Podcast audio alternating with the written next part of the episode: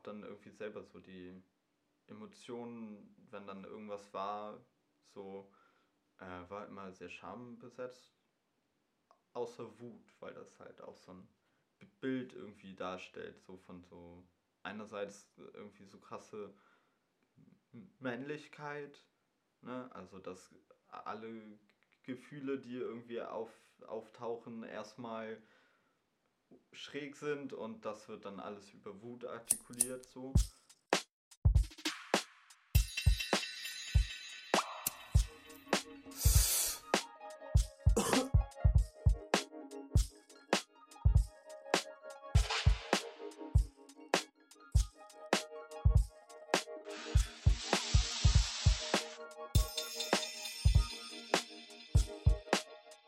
Auf eine Tüte Baklava mit Payam Masumi.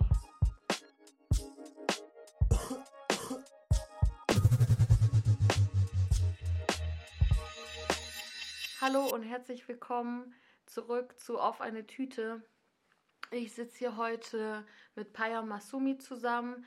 Payam ist äh, Bildungsreferentin für politische Bildung und Trainerin. Und äh, Payam hat auch einen eigenen Podcast, Advir heißt der. Den könnt ihr auch unter anderem auf Spotify hören. Und da war ich zum Beispiel auch zu Gast. Aber es gibt auch viele andere richtig nice Gäste. Es gibt, es geht oft um so Mental Health Themen. Hört auf jeden Fall mal rein. Aber genau, erstmal schnacken wir hier mit ein paar Baklava. Hey Payam. Hi, schön, dass ich da sein darf. Ja, voll schön, dass du da bist. Ja, wie geht's dir heute? Ach, eigentlich soweit ganz gut. Ich bin heute zu früh aufgestanden, aber habe dann später noch eine Stunde geschlafen und danach mittags Babykatzen gucken, weil ich bald eine Babykatze bekomme. Süß. Yeah. So cute. so cute. So cute. Ja, wir haben uns nicht vorhin ein äh, paar Videos von Ey Leute reingezogen. Falls ihr den noch nicht kennt, das ist der ikonischste Insta-Account derzeit mit geilen TikToks. ist auf jeden Fall am Start, ja. Ja, und das werden die neuen Insider sein. Deswegen schaut rein. So cute ist es, so cute. So cute. Ja, ey Leute. Ähm, ey Fire, what's in your bag? Äh, in meinem Bag sind meistens äh, irgendwelche Aufkleber, irgendwelche Sticker, obwohl ich eigentlich gar nicht so viel Sticker, aber ich habe immer welche dabei. Man kennt's. Ähm, ein Brillenetui immer und ein zweites äh, Brillenetui, wo ich dann so Kram drin habe für meine Kontaktlinsen. Mhm. Äh, was zu rauchen immer. Tabak natürlich. Äh, und eine Bluetooth-Box meistens auch noch.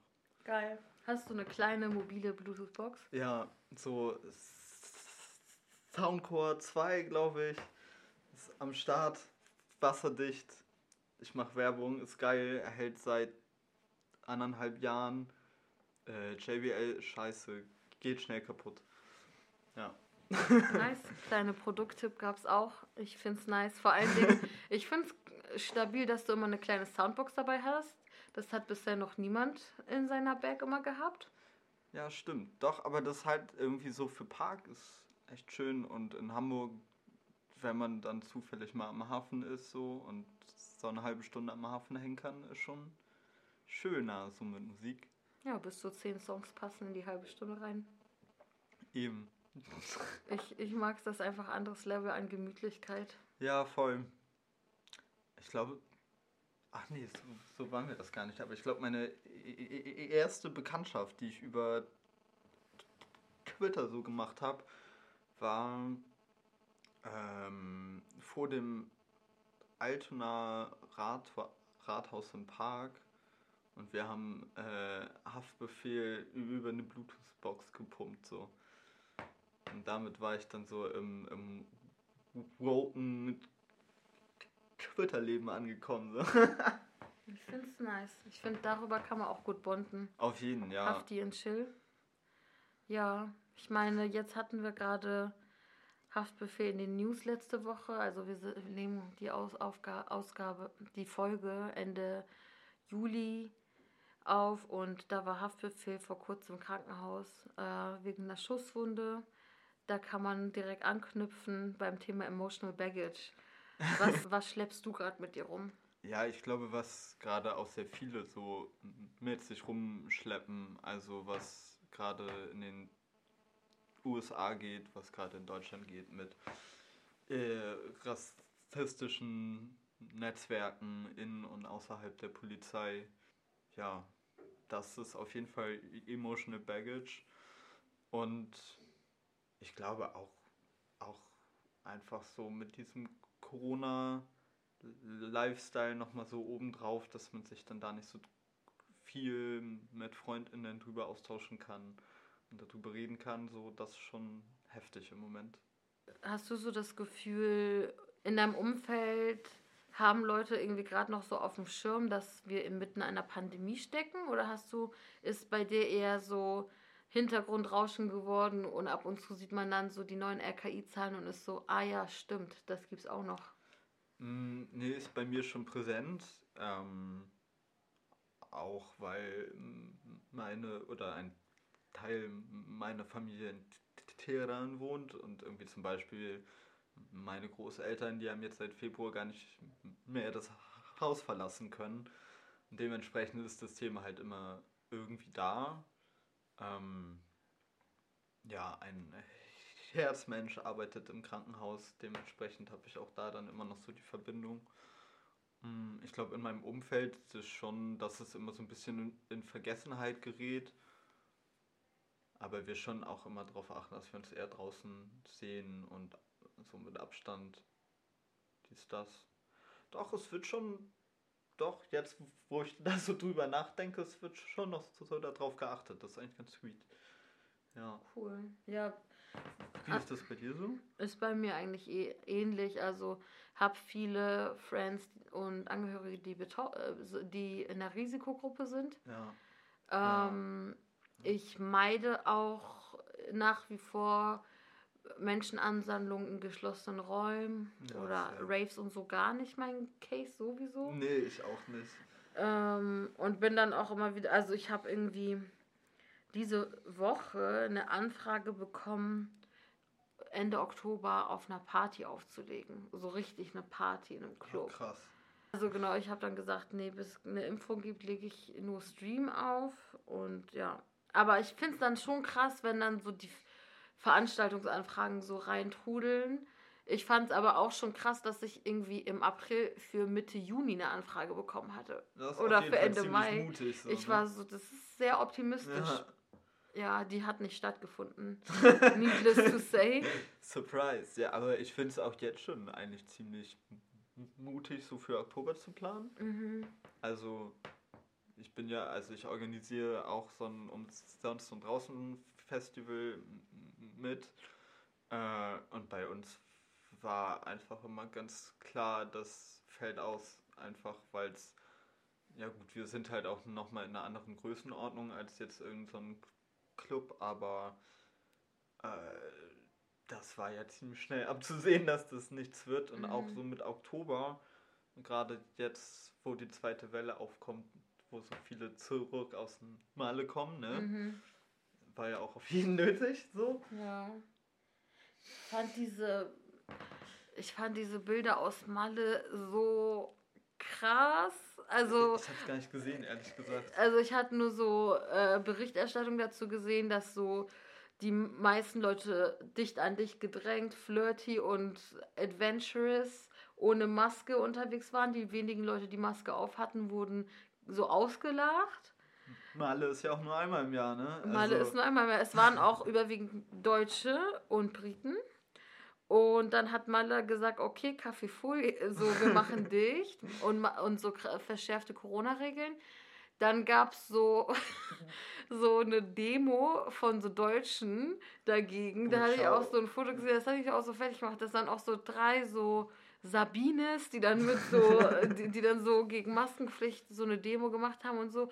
Und ich denke so, krass, so deutsche Corona-LeugnerInnen oder auch so Spreader, Ja. denen reicht es nicht in Deutschland uns zu ficken. Die müssen das auch noch im Ausland machen, wo dann so die prekär Beschäftigten, so Leute auf Malle dann auch so mitgefährdet werden. Also ja, ja, spanischer Tourismusbranche auf jeden Fall auch nochmal voll ein mitgeben, so, ne? ja, Ja, krass. Ich, ich frage mich auch, warum das nötig ist. Also, ich, ich verstehe schon, warum man gerade jetzt Urlaub braucht, so, ne? Also, ich sehe das irgendwie voll. Aber ich habe irgendwie jahrelang keinen Urlaub gemacht, so auf, ich habe kein Geldbasis, ich habe irgendwie zu viel Arbeit oder irgendwas anderes, so. mhm. Und ich habe das Gefühl, dass dieses Jahr irgendwie das alle als so heftigen Schicksalsschlag wahrnehmen, irgendwie kein Jahr irgendwie nach Portugal oder nach Sylt zu ballern, wo ich mir denke so, ey, Urlaub ist am Ende halt schon auch Luxus. auf jeden Also, Fall. ne, ich g- gönn das allen. Also, ne, Luxus für alle und ich will das überhaupt gar keinen abreden und äh, es werden die Leute wahrscheinlich auch schon irgendwie so Gründe haben, warum die das so tun, aber ich finde die Gründe für mich selber nicht und deswegen ich ja, ich habe einfach wenig Verständnis dafür, warum man während einer globalen Pandemie irgendwie durch die Welt äh, jetten muss. So. Verstehe ich voll. Ich denke auch so, ein Jahr kein Urlaub. ja, überleben So, wir auch so, ne? Also das überleben wir so. Ja. Aber ich glaube, also ich war ähm, in meinem Leben, also gerade so beim Aufwachsen und so, wir waren fast nie im Urlaub. Wenn, dann waren wir alle zwei Jahre irgendwie über die Sommerferien in Iran bei meiner Familie, aber das war auch nicht so richtig Urlaub. ja. Ähm, und gleichzeitig gab es so Leute in meiner Klasse, die so in jeden Ferien irgendwo anders waren und manchmal über den Sommer dann auch zwei Wochen hier, zwei Wochen da, zwei Wochen da. Ähm, oder irgendwie über Ostern nach Sylt und sowas. Und klar, wenn du sechsmal im Jahr in Urlaub fährst, ist vielleicht für dich dann krass, ein Jahr keinen Urlaub zu machen. Aber ich finde, so grundsätzlich, also klar, man möchte auch mal raus aus seinen eigenen vier Wänden, aber so die- Ja, dann geh halt in den Park. So, also, Ja. ne? Also, und ich, ich glaube, ich würde da auch noch so ein bisschen Leute, die so die Familie besuchen, rausnehmen. Mhm. Also, da habe ich auf jeden Fall Verständnis für so. Und ich, ja, aber warum man jetzt so durch die Welt jetten muss, halt eben einfach gar nicht. ja. So. Also ich finde es auch einfach so diese die Dissonanz zwischen boah, meine Großeltern haben seit vier Monaten das Haus nicht mehr verlassen können, weil es äh, keine Medikamente gibt. Äh, gut, Medikamente gab es vor Corona auch nicht, dank den Sanktionen gegen den Iran so. Aber jetzt während und nach Corona, so, die haben in den Krankenhäusern vor den PatientInnen gesungen und getanzt, um irgendwie noch am Start zu sein, so Mhm. weißt du. Und dann irgendwie diese Dissonanz zu in Deutschland, diese Diskussion, dürfen wir nach Mallorca fliegen, so, das ist ab und zu schwer auszuhalten. In meinem Kopf so. Safe, voll, verstehe ich. Aber von den bedrückenden Themen zu was Positivem, was oder wer ist gerade deine It-Bag? Wen oder was feierst du? Mm, Ich glaube, ich feiere im Moment hauptsächlich so junge Kids of Color oder schwarze Kids im Viertel bei mir, weil die einfach mit so einer Selbstverständlichkeit irgendwie durch die Straßen gehen, die finde ich cool und die war früher viel weniger da, hatte ich, oder ich habe auf jeden Fall das Gefühl. Äh, ja, und die haben, also, ja, die haben einfach voll viel Spaß, irgendwie gerade dadurch wahrscheinlich auch, dass weniger Schule ist. und ähm, spielen jetzt die ganze Zeit Fußball und äh, chillen im Park und so und sind einfach am Start und haben eine schöne Zeit. Und da geht auf jeden Fall jedes Mal so mein Herz auf. Das ist so mein Highlight. so. äh, sonst, was mir auf jeden Fall in letzter Zeit häufig so durch den Kopf geht und wo ich denke so, ja nice, das äh, hilft mir, ist, ähm, kennst du Mai Anboga? Jetzt wird es ein bisschen academic, sorry dafür. Äh, die hat, ähm, ich glaube, drei Bücher geschrieben. Ich habe bis jetzt bloß eins gelesen, wo es um das Trilemma der Inklusion geht. Also so drei Punkte, die eine marginalisierte Gruppe äh, ja, äh, oder so Ansprüche an die Mehrheitsgesellschaft stellt und dass bloß äh, zwei der Punkte erfüllt werden können und dann wird der dritte automatisch ausgeschlossen. Und seit ich das gelesen habe, äh, ergeben alle Widersprüche in meinem Kopf einen Sinn und das ist sehr, sehr beruhigend. Ich kann es allen empfehlen. Mai Anbuga, Politiken der Inklusion. Sehr geil. Nice. Lohnt sich. Nice. Hat man direkt auch Lektüre für die nächste Welle? Ja, auf jeden. Also ich habe das äh, ich habe das gelesen, als ich in der Psychiatrie war. Und da habe ich auch so drei Monate dafür gebraucht, aber eigentlich ist es auch relativ entspannt zu lesen. Cool. Ja. Kommen wir zur Katze im Sack.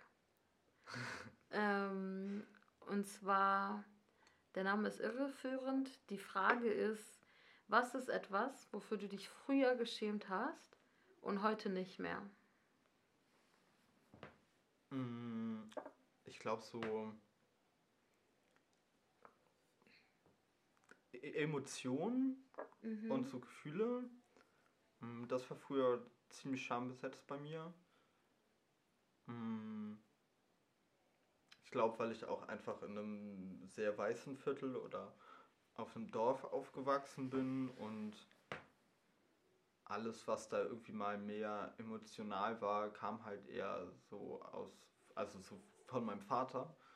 Ähm, und das wurde dann halt immer sehr schnell abgestraft, so von, von außen. Ähm, und ich hatte, also ich habe mich schon irgendwie auch dann dafür meinen Vater geschämt, aber ich glaube noch in so einem normal Pubertiermaß so. Äh, aber habe dann irgendwie selber so die Emotionen, wenn dann irgendwas war, so äh, war immer sehr schambesetzt. Außer Wut, weil das halt auch so ein Bild irgendwie darstellt, so von so einerseits irgendwie so krasse Männlichkeit, ne? also dass alle Gefühle, die irgendwie auf, auftauchen, erstmal schräg sind und das wird dann alles über Wut artikuliert so. Ähm, aber halt auch so, ne, der wütende Migrant ist eine Rolle, die in Deutschland da ist. Und viele andere Wege hätte man sich halt irgendwie suchen müssen. Ja. Und ich glaube, das hat sich jetzt so geändert vor so ein paar Jahren weil die Gefühle halt so da sind. Ne? Und äh, ja, dagegen kann man ja eigentlich wenig tun. Mhm. Ist so dieses Phänomen, dass es dir jetzt leichter fällt, deine Gefühle zu zeigen oder auch zuzulassen oder so hinzunehmen, so ein Therapieresultat oder gibt es noch andere Sachen, die dir dabei geholfen haben? Mm, ich glaube, ja, ist schon ein Therapieresultat, aber auch ganz viel Empowerment-Arbeit, ähm, wo ich von anderen lernen durfte, ähm, aber mich auch irgendwann selbst in, in so bestimmten Strategien empowert habe. Äh, ich habe den Faden verloren. Alles gut, es war so, was hat dir geholfen außer Therapie? Ja, dann auf jeden Fall so Empowerment-Arbeit ähm, und auch mal diese ganzen Gefühle zu benennen, die äh, ja da sind, aber über die wir wenig sprechen. Also gerade wenn es dann ausgelöst ist von Rassismus oder so. Ähm, also zumindest bei mir war es eigentlich gar nicht so, dass wir überhaupt über das Thema Rassismus gesprochen hätten, noch was das irgendwie bei uns auslöst. Ähm, ja, und ich stand dann da immer so ein bisschen ohnmächtig davor und war so, hä? Hm. So, und dann waren da ganz viele Gefühle, Angst, Unverständnis, Ohnmacht, mhm. Hilflosigkeit, so. Ähm, ja, und ich habe das dann immer so mit Wut gekopt. Und das ist mir dann irgendwann durch so Empowerment-Arbeit, ich glaube hauptsächlich von so Phoenix e.V., das ist ein ähm, Verein, der ja ganz viel ähm, Empowerment-Arbeit leistet, aber auch äh, zum Beispiel Critical Whiteness äh, Kurse für weiße mhm. Menschen anbietet. Ähm, da gab es so einen Moment, äh, wo die, also ne, wo so die, die Frage war, so was, was fühlst du denn eigentlich, wenn du irgendwas erlebt hast und willst du eigentlich wütend reagieren oder wie willst du denn reagieren? Und da war das eigentlich so das erste Mal, dass ich wirklich so bewusst darüber gesprochen habe, auch irgendwie was da so für Gefühle hochkommen und was eigentlich so da ist schon die ganze Zeit. Ja. Und ich glaube auch viel, weil das viel mehr vorgelebt wird inzwischen oder ich mich in Kreisen befinde, wo das viel mehr vorgelebt wird, dass ähm, über Emotionen gesprochen werden kann und dass die halt auch eine Berechtigung haben. Erstmal. Mhm. so, genau. Voll gut. Also ich habe ähm, so um 2015 rum auch mich ähm, mit dem Thema Gefühlen auch mehr auf so einer intellektuellen mhm. Ebene auseinandergesetzt, dadurch, dass ich von Laura Mathis dieses Zine gelesen hatte, Radical Softness. Ja. Das fand ich äh, super hilfreich und dann habe ich auch von Sarah Ahmed äh, The Politics of Emotions gelesen. Davon habe ich bis jetzt bloß gehört. Das ist richtig nice. Es ist ja. halt äh, recht akademisch geschrieben, aber es ist ein richtig gutes Buch und ähm, halt auch sehr queer und eben aus einer rassismuskritischen Perspektive ja. und aus einer feministischen, was halt und das sind halt drei Ebenen, so Gender, Race, Class auch. Ja, cool. Ähm, und auch so Queerness und so, die kannst du nicht ausklammern, wenn du über nee. Gefühle sprichst, weil es ist ja auch so, dass gewissen, also gewisse Menschen werden ja so encouraged, ihre Gefühle zu zeigen. Also, ne, bei so Cis-Männern wird es ja oft so durch so Toxic Masculinity und so anderen patriarchalen Strukturen verboten oder sa ja. äh, sanktioniert. Ähm, bei schwarzen Leuten und POC wird es eben auch sanktioniert, weil ähm, du auch schneller als verrückt giltst oder so, wenn du so mehr Gefühle ja. zeigst. Und dann hast du aber diese, diese eine Gruppe, nämlich so weiße Cis-Frauen, oft weiße heterosexuelle Cis-Frauen, aber nicht nur hetero, die halt ähm, verletzlich sein dürfen und deren ja. Schutz nie in Frage gestanden hat. Also auch in, aus so einer kolonial-rassistischen Tradition, ja. äh, deren so Sanftheit und Unschuld immer so ähm, eine Säule, die White Supremacy aufrechterhalten hat, war. Und da hatte ich auch ähm, 2017 ein richtig nices Essay, ähm, auf Englisch ist es gelesen, von Aisha Mirza auf Galdem. Das ist so eine äh, britische feministische, also so schwarze und so auf Color feministische Website äh, so magazinmäßig und das war ein richtig gutes Essay darüber, warum so die Zerbrechlichkeit weißer Frauen oft eigentlich so eine Silencing-Strategie ist, um schwarze Frauen oder schwarze Flint und Flint of Color zu silenzen. Ja. Und ähm, das fand ich schon äh, krass, weil ich auch oft so beobachtet habe, wie ich so in Räumen, so feministischen Räumen, äh, meine eigene Wut oder Gefühle so zurückgeschraubt habe, sobald eine weiße Frau oder weiße Flint geweint hat. Ja. Obwohl die Person gar nicht die geschädigte Person Ja. war oder so, aber das hast du auch oft in so Critical Whiteness Workshops oder so, dass so, da kommen dann diese White Tears Ja. und das ist so eine Wand, wo du, gegen du, du nicht mehr durchkommst. Ja, also ich muss sagen, ich ähm, finde das so in, in Critical Whiteness ähm, Workshops oder so, da, dürfen die auch mal sein. Also Ja. ne, da ist so, so der Platz dafür und da dürfen die auch mal sein. Ähm, aber wo du das angesprochen hast, ich, das ist auch so ein Thema, was mich schon ziemlich l- lang beschäftigt, weil das, glaube ich, viele, ähm, ja, so, auch so, so, ein bisschen so, so eine Krux an, an Identity Politics offenlegt, ähm, ist so, bei wem wird so Definitionsmacht in feministischen Kontexten irgendwie durchgesetzt, so. Und äh, zumindest in meiner Beobachtung und in, in Fällen, wo ich das mitbekommen habe, war das dann eben häufig von, von weißen Frauen gegen Männer of Color. Mhm. Aber bei den weißen Bros wurde dann irgendwie gar nichts gesagt oder anders äh, kritisiert. So, und da äh, glaube ich auf jeden, dass es da so Überschneidungen gibt Mhm. die man aber, glaube ich, auch nicht so einfach auflösen kann. Ne? Mhm. Also ich meine, dass, ähm,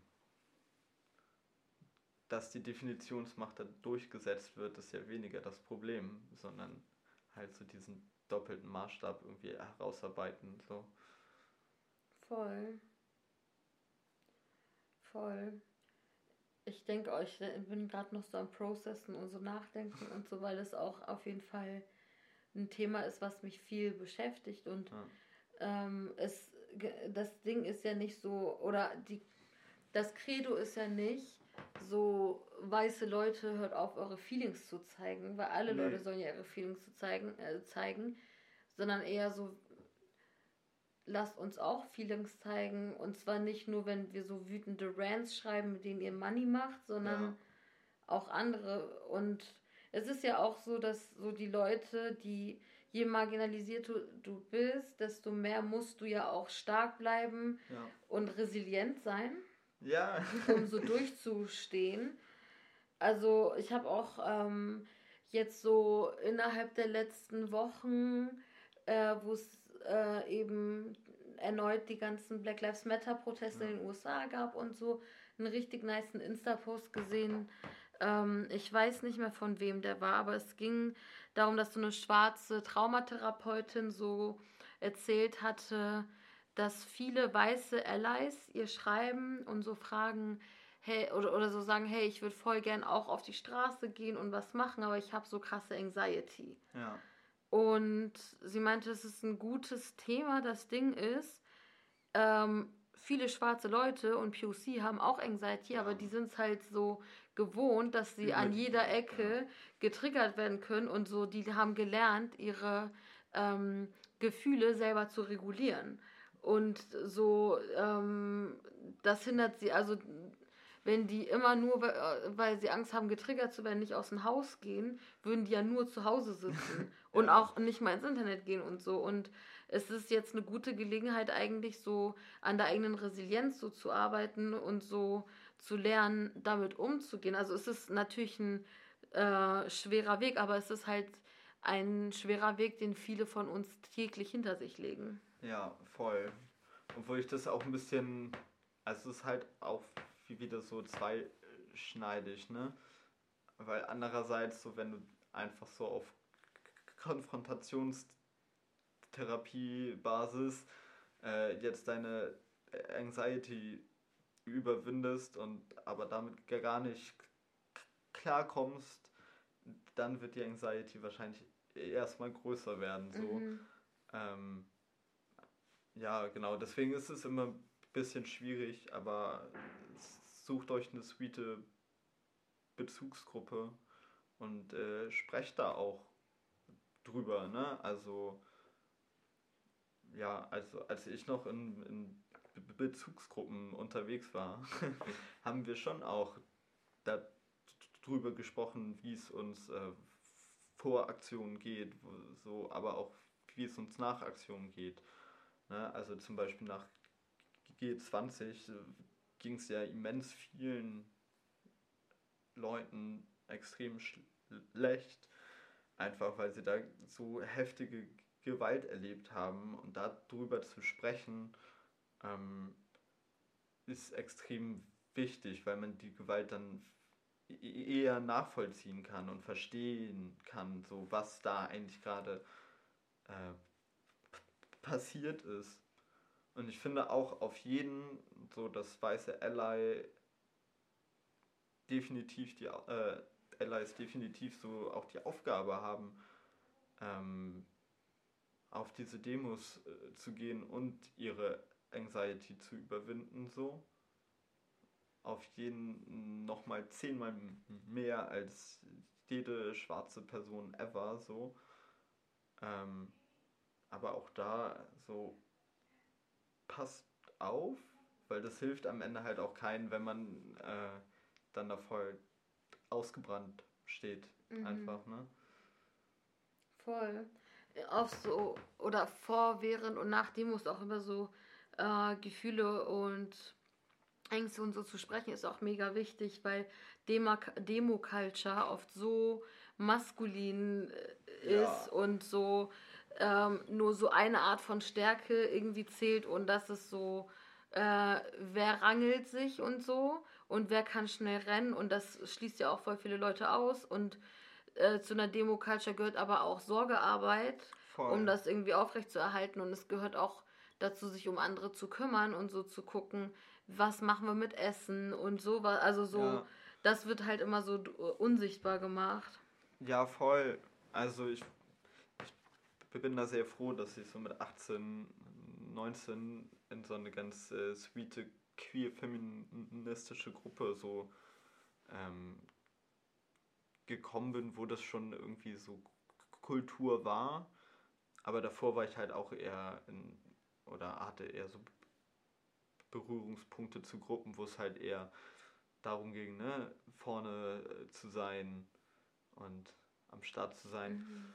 Ähm, aber ich glaube, das hat sich in den letzten Jahren auch noch mal ein bisschen gewandelt. Oder ich habe auf jeden Fall das Gefühl, ähm, dass ich zum Beispiel auch mehr Personen vorne sehe, die ich jetzt als Frauen lesen würde, was jetzt halt auch nicht so der harte Beweis ist, dass sich das jetzt irgendwie groß verändert hat. Mhm. So.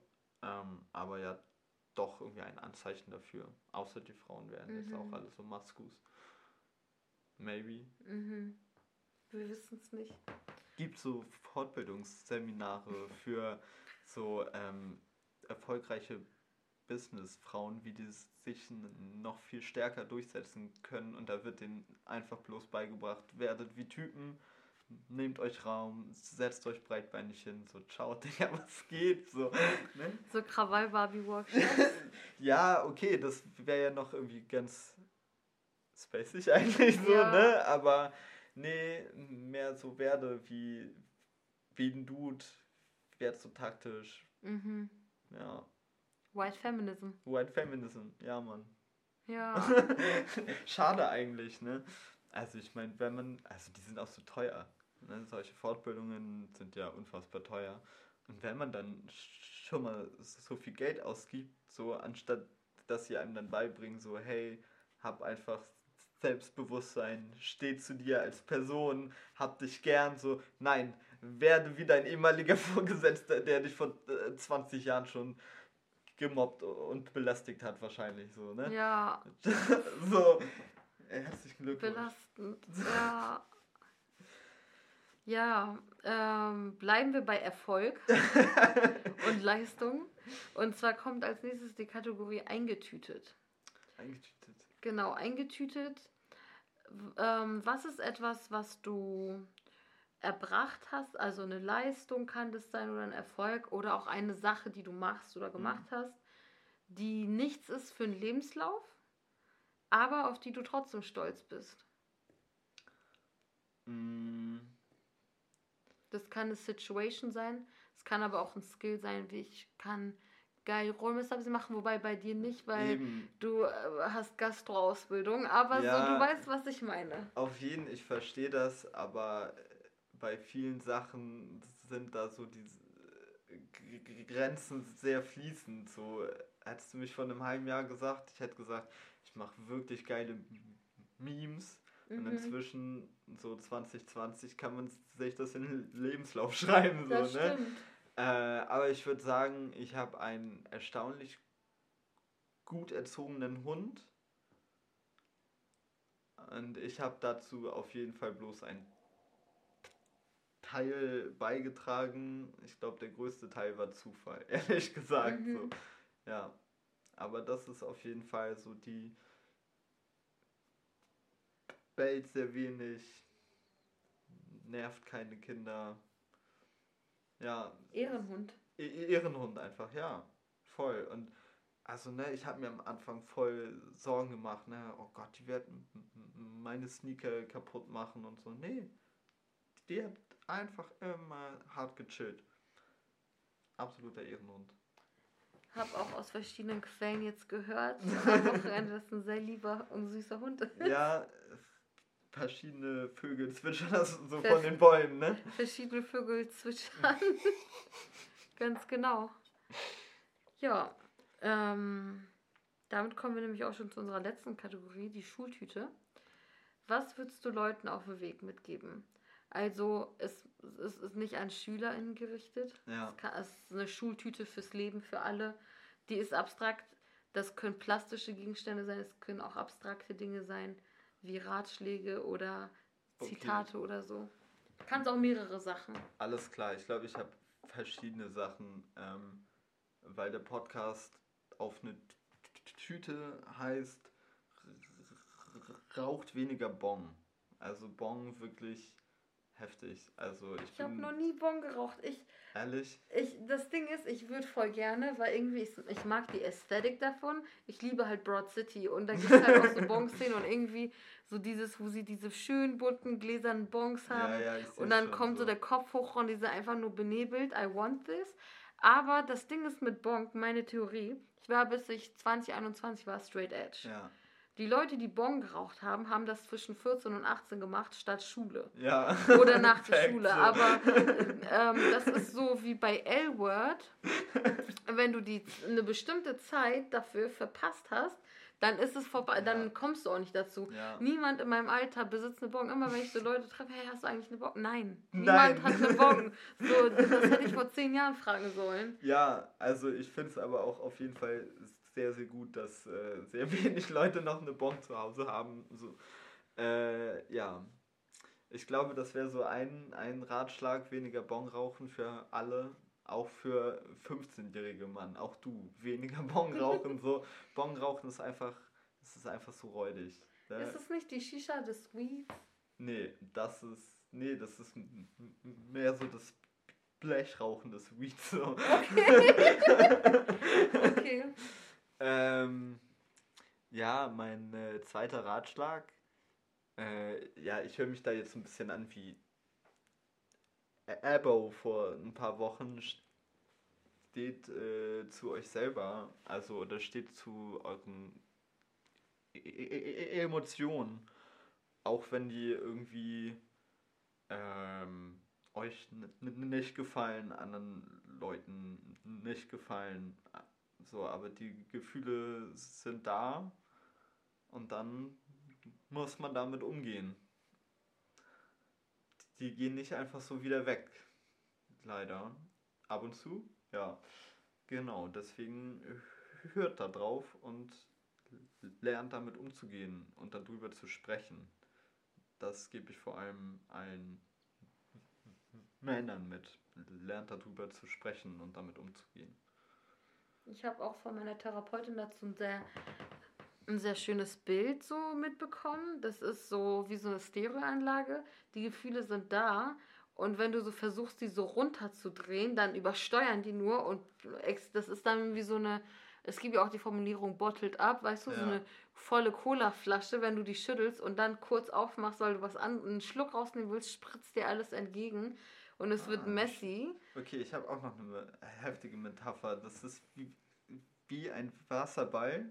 Ne? Und wenn den Wasserball lange unter Wasser drückst, ne? du brauchst immer mehr Kraft, den unter Wasser mhm. zu halten.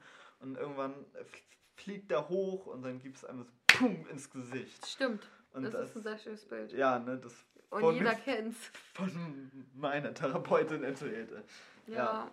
Und ja, und das stimmt einfach, ne? Therapeutin einfach so Metapher-Jeans. Ja. Äh, ja. Metapher-Jeans, Leute. Ich glaube, die äh, lernen das aber auch während der Ausbildung. Also ich habe auch ähm, so eine Ausbildung zum Resilienzcoach gemacht äh, und da gab es auch so ein paar Metaphern, die wir so gelernt haben. Ja, die helfen ja auch, wenn man so ein Bild vor Augen hat. Ja, ich finde es auch cool. Also, ja, viele Metaphern sind, glaube ich, halt noch so sehr 90er oder bedienen eher eine bestimmte Zielgruppe so. Aber ich glaube, das kann man ja anpassen. Voll. Kann man abwandeln, Transfer und so. Ja, ja. die Uludak-Flasche, die hochschießt oder so. man kennt's. Lange in der Tasche gehabt und dann ja. pff, explodiert. Hast du noch was für die Schultüte?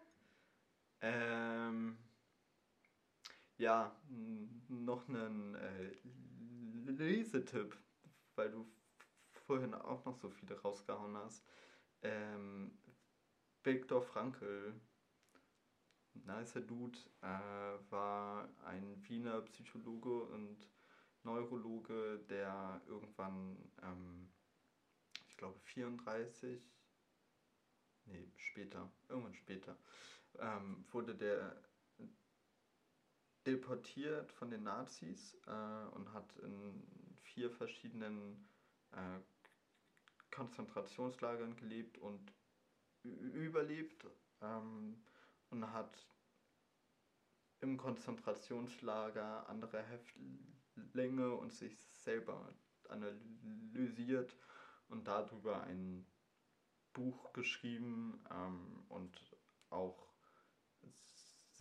ja da eine eigene philosophisch-psychologische Theorie so drumherum entwickelt, ähm, wo es sehr viele Parallelen zu anderen Philosophien gibt. Also zum Beispiel Ubuntu, das ist so eine vorkoloniale ähm, Philosophie ähm, vom afrikanischen Kontinent, die da weit verbreitet ist.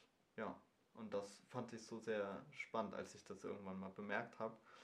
Ähm, und das Buch also, ähm, das heißt. Trotzdem Ja zum Leben sagen. Genau, stimmt. Ich, ich habe das schon allen empfohlen. Du ne? hast es mir auch so vor eineinhalb Jahren empfohlen. Ich ja, habe es auch gelesen und muss sagen, das kann ich nur unterstützen. Lest ja, es.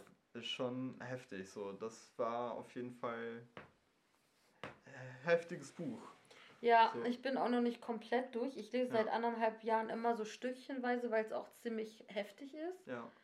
Aber es man lässt sich auch so peu à peu lesen. Man findet immer schnell den Anschluss wieder und ja. Man braucht auch ein bisschen Zeit zum Processen. Auf jeden. Also ich, ich fand darin gut, dass es halt auch viel beschreibt, was einfach war, ohne in so äh, Grausamkeiten abzudriften. Ne? Das kommt ja auch irgendwie häufiger dann gerade in so Romanen oder so vor, mhm. ne? dass mhm. sich dann noch immer so an den statistischsten Details so aufgerieben wird und das war halt einfach gar nicht so, sondern ja, es war halt eine Analyse, was schon schwierig genug ist, das so zu lesen. Ja. Ja, Mann. Okay. Kaya, vielen Dank dir. Ich danke dir. Es war richtig äh, nice, heute sehr deep. Ja, ne? Finde ich aber cool. äh, die Philosophentüte. Die Philosophentüte Baklava mit hat ins Baklava. Rollen in, Ja. gebracht. Ja. Und euch anderen wünsche ich eine gute Woche. Wir hören uns nächsten Montag wieder oder wann auch immer ihr einschaltet.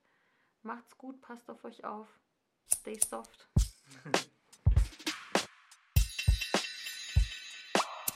Das war der Podcast auf eine Tüte.